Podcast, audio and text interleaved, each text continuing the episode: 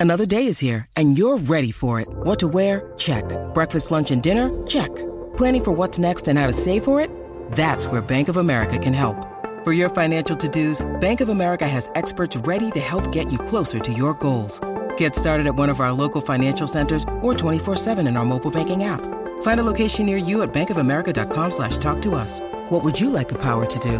Mobile banking requires downloading the app and is only available for select devices. Message and data rates may apply. Bank of America and a member FDIC. Buenos días a todos desde Manhattan, soy Víctor Abarca y estás escuchando Expreso con Víctor, el podcast diario sobre tecnología, tecnología que importa y cultura digital. En el episodio de hoy desgranaremos todo lo que está ocurriendo a nivel interno en Basecamp, la lucha de sus trabajadores contra la toxicidad empresarial y la ausencia de libertades. Además, damos también la bienvenida al juicio entre Apple y Epic Games, que casi irá en paralelo con la demanda que Spotify también ha puesto en la Comisión Europea a la compañía de Tim Cook. El café de hoy, como está siendo últimamente bastante habitual, está bastante cargado. Así que arriba a por ese, no diría expreso, casi que diría un latte double shot.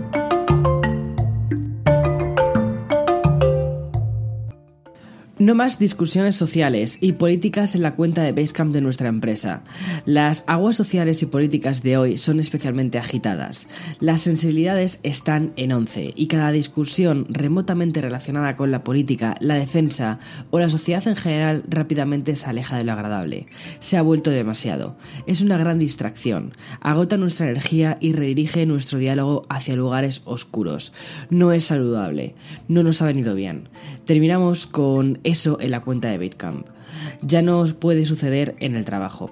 Bien, lo que acabo de leer es un fragmento de la publicación que colgó el mismísimo Jason Fried en su blog. Lo hizo el pasado 26 de abril y lo que ocurrió a partir de estas palabras ya forman parte de la historia de Silicon Valley, porque en Basecamp se desencadenó una especie de revolución entre sus trabajadores. Bien, si no ubicas demasiado bien qué es Basecamp, ¿vale? Basecamp es una desarrolladora de las más grandes que hay, además es, como te contaba, de, de Silicon Valley, es prácticamente aparte de la historia casi de lo que es Internet y mm, aunque han hecho muchas cosas relacionadas con web, también se han metido mucho a lo que es el desarrollo de, de apps. Bien, además de la publicación que te conté antes, tampoco ayudó la siguiente publicación. En este caso fue del cofundador David Heinemier, el cual se apresuró a decir que los empleados que no se sintieran cómodos con la nueva dirección tendrían una indemnización sin resentimientos ni preguntas. Para aquellos que no pueden ver un futuro en Basecamp bajo esta nueva dirección, les ayudamos en todo lo que podamos para aterrizar en otro lugar. El ambiente se enrareció durante toda la semana y tras confirmarse que la nueva política de la compañía prohibía las conversaciones sociales y políticas, se mantuvo un all hands el pasado viernes 30 entre todos los trabajadores. Pero lo que era un intento desesperado de Fried para calmar las aguas acabó en una discusión de dos horas y media a mil voces, con personas llorando, críticas que tachaban a Basecamp de nazismo y supremacismo blanco y lo que es peor, 20 de los 57 empleados que tiene la compañía queriendo firmar su salida de la empresa. Desde entonces, tal y como ha podido recoger The Verge, que es el medio que está cubriendo principalmente casi toda esta crisis de Basecamp, y, y es muy importante, o sea, me parece muy interesante porque, porque es una empresa top aquí en, aquí en USA, hemos podido saber qué tipo de situaciones suceden dentro de la compañía. Por ejemplo, se manejaba una lista ridiculizando nombres de clientes de ascendencia asiática o africana. Clientes, ¿vale? O sea, es que es muy fuerte. Un documento denunciado por sus propios trabajadores al considerarlo humillante y racista, pero una denuncia silenciada por la dirección. Tal y como informa The Verge, algunos de estos 20 empleados que decidieron dejar su puesto llevan más de una década en Basecamp y denunciaron que la política interna de la empresa era una continua represión de conversaciones de índole social y política. Tras el paso de los días y observar cómo el huracán que se ha formado ha sido recogido por medios de todo el mundo, Jason Fried se vio obligado ayer a publicar una nueva entrada en su blog. En ella, el CEO de Basecamp presenta sus disculpas. La semana pasada fue terrible, dice.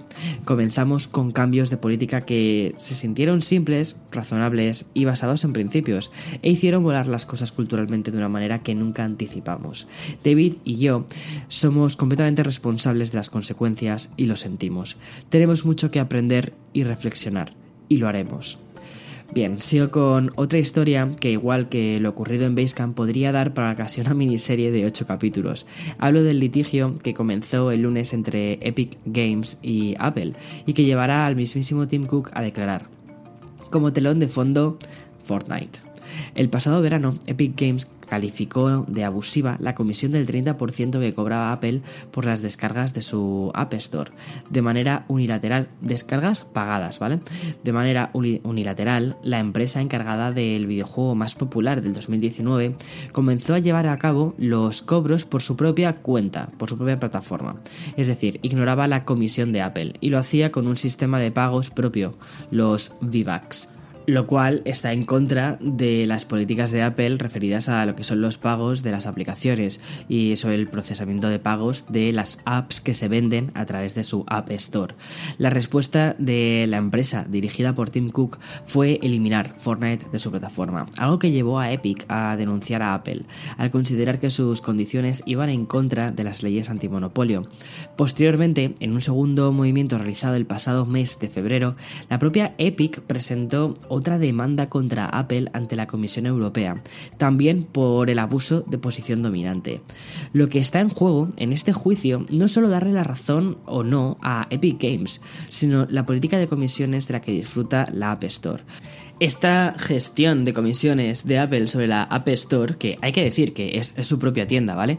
También ha llevado a Spotify a presentar su propia demanda ante la Comisión Europea que podría llevar a Apple a una multa de 23.000 millones de euros. Este caso encuentra su origen en 2016, cuando la plataforma de música en streaming lanzó una promoción en la que ofrecía tres meses de suscripción premium por 0,99 euros. La única condición era que debía contratarse fuera de la App Store para, obviamente, no pasar por la pasarela de pago que tiene montada la App Store. La respuesta de Apple, en este caso, fue parecida a lo que está sucediendo ahora un poco con el tema de, Epic. Amenazar con eliminar la aplicación de su App Store, tachando la promoción de Spotify como una desventaja para los, para los usuarios que están en iOS. Todo este fuego cruzado entre, entre Apple por un lado, Spotify y Epic Games por otro, está siendo salpimentado por declaraciones de las tres compañías. Por ejemplo, la empresa encargada del desarrollo de Fortnite ha sido la más rimbombante de todas al considerar que su litigio contra Apple es mucho más grande porque va al corazón de los consumidores y los desarrolladores pueden hacer negocios juntos directamente en plataformas móviles o si se ven obligados a usar canales de monopolio en contra de sus deseos e intereses. Mira, Epic, lo siento mucho. O sea, puedo entender perfectamente que quieras hacerlo y montártelo por tu cuenta. Lo entiendo, hasta ahí puedo llegar, ¿vale? Pero eh, ya el rollo de, no, no, es que nosotros queremos liberalizar el mercado. Chiquis, que aquí todo el mundo está yendo a por los dinerutus y ya está, que es lo que eh, os mueve, no os, mueve la liberalización de absolutamente nada.